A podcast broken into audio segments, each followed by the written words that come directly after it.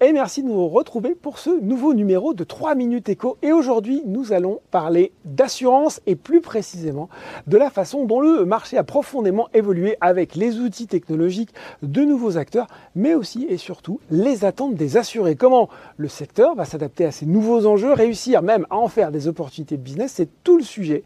Et pour en faire un compte-rendu éclairant et express, j'ai le plaisir d'accueillir aujourd'hui Camille de la Rochefordière, consultante Square. Bonjour Camille. Bonjour Laurent. Trois minutes pour nous rendre plus experts, je le disais, sur un sujet d'ailleurs qui nous concerne tous, parce qu'on est tous assurés pour quelque chose. Camille, je parlais dans mon lancement de ces changements profonds du marché de l'assurance. J'en ai plein qui me viennent à l'esprit, contrat plus adapté à nos besoins par exemple. Mais moi, j'ai bien envie que vous m'expliquiez justement quelles sont ces euh, trois grandes tendances qui ont bouleversé le marché sur ces dernières années. Alors aujourd'hui, Laurent, les clients euh, attendent de la réactivité de la part de leur assureur sans avoir à empiéter sur la qualité. Vous allez avoir, grâce aux nouvelles innovations digitales, la possibilité en ligne de souscrire, de résilier ou même de déposer vos pièces justificatives.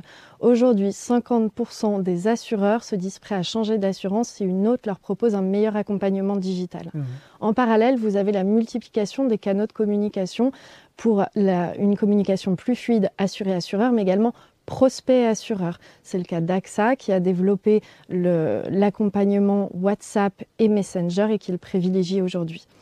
Euh, à côté de ça, en parallèle, on a eu le contexte Covid qui a montré que les clients attendaient avant tout l'humain dans la relation assureur-assuré. Et donc, on a un besoin d'imbriquer l'accompagnement physique et digital. On accompagne l'accompagnement physique et digital. Et on peut même parler à WhatsApp à son assureur, sur WhatsApp à son assureur. Euh, on a quand même l'impression, même, aujourd'hui, que les assurés, vous, moi, on se veut plus acteur de notre relation avec l'assureur. On veut euh, l'immédiateté, la simplicité, la transparence. Euh, bref, on est devenu super exigeant. Par quels moyens les assureurs peuvent s'adapter à toutes ces nouvelles attentes?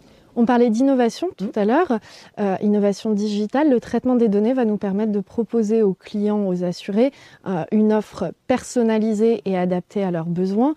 À côté de ça, vous allez également avoir euh, la possibilité de rendre l'autonomie, de donner la main aux clients sur le traitement de leur dossier et euh, le, développement de leur dossier, exactement, le rythme de leur dossier. Et vous allez euh, pouvoir également leur proposer de nouveaux services d'aide à la personne ou de location de véhicules. Alors, on a les enjeux fondamentaux, on a déjà un petit peu des pistes de solutions, mais on va rentrer en le vif du sujet, comment justement euh, tous ces développements peuvent être autant d'opportunités de développement commercial pour les compagnies d'assurance? Alors le développement commercial va passer avant tout par l'élargissement de l'offre mmh. qu'on propose. L'offre de la place aujourd'hui est en perpétuelle évolution et de plus en plus compétitive.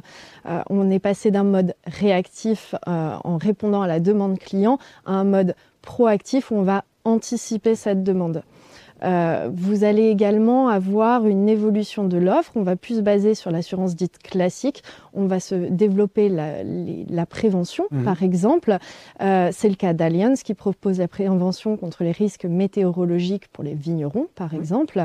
Et euh, vous allez également avoir des fournisseurs de biens qui vont proposer des assurances portées en marque blanche par les assureurs de la place. C'est le cas de Wacam qui s'occupe de l'assurance vol Cdiscount. À côté de ça, on va essayer de créer un écosystème autour de notre client en lui proposant non plus, par exemple, euh, seulement une assurance auto, mais le véhicule qui va avec. Et donc, on va avoir un seul et même bien, euh, même acteur de confiance qui est l'assureur un seul et même acteur, mais une multitude de services, euh, beau programme, mais vaste programme. comment on réussit cette mutation vers, vers ce modèle que vous avez décrit, Camille? Alors, on va avoir trois leviers. Les ressources internes de l'entreprise, qui sont les, la plus évidente. Mhm. On va se baser, mettre le collaborateur au cœur de cette nouvelle stratégie en se basant sur ses expertises et euh, ses disponibilités. Mhm.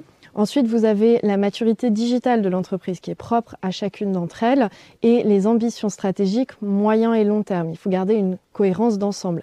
On va avoir des outils classiques comme le CRM qu'on connaît tous, mais également de nouveaux outils digitaux qui vont être développés comme Groupama qui a développé un robot advisory pour ses conseillers qui peuvent alors proposer des offres plus adaptées à, à chacun des clients.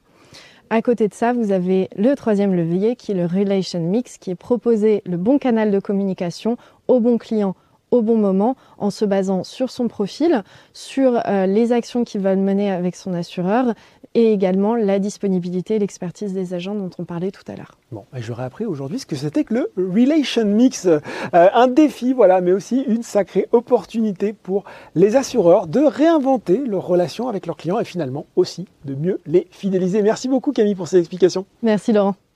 3 minutes écho, c'est fini pour aujourd'hui. À très bientôt pour un nouveau numéro.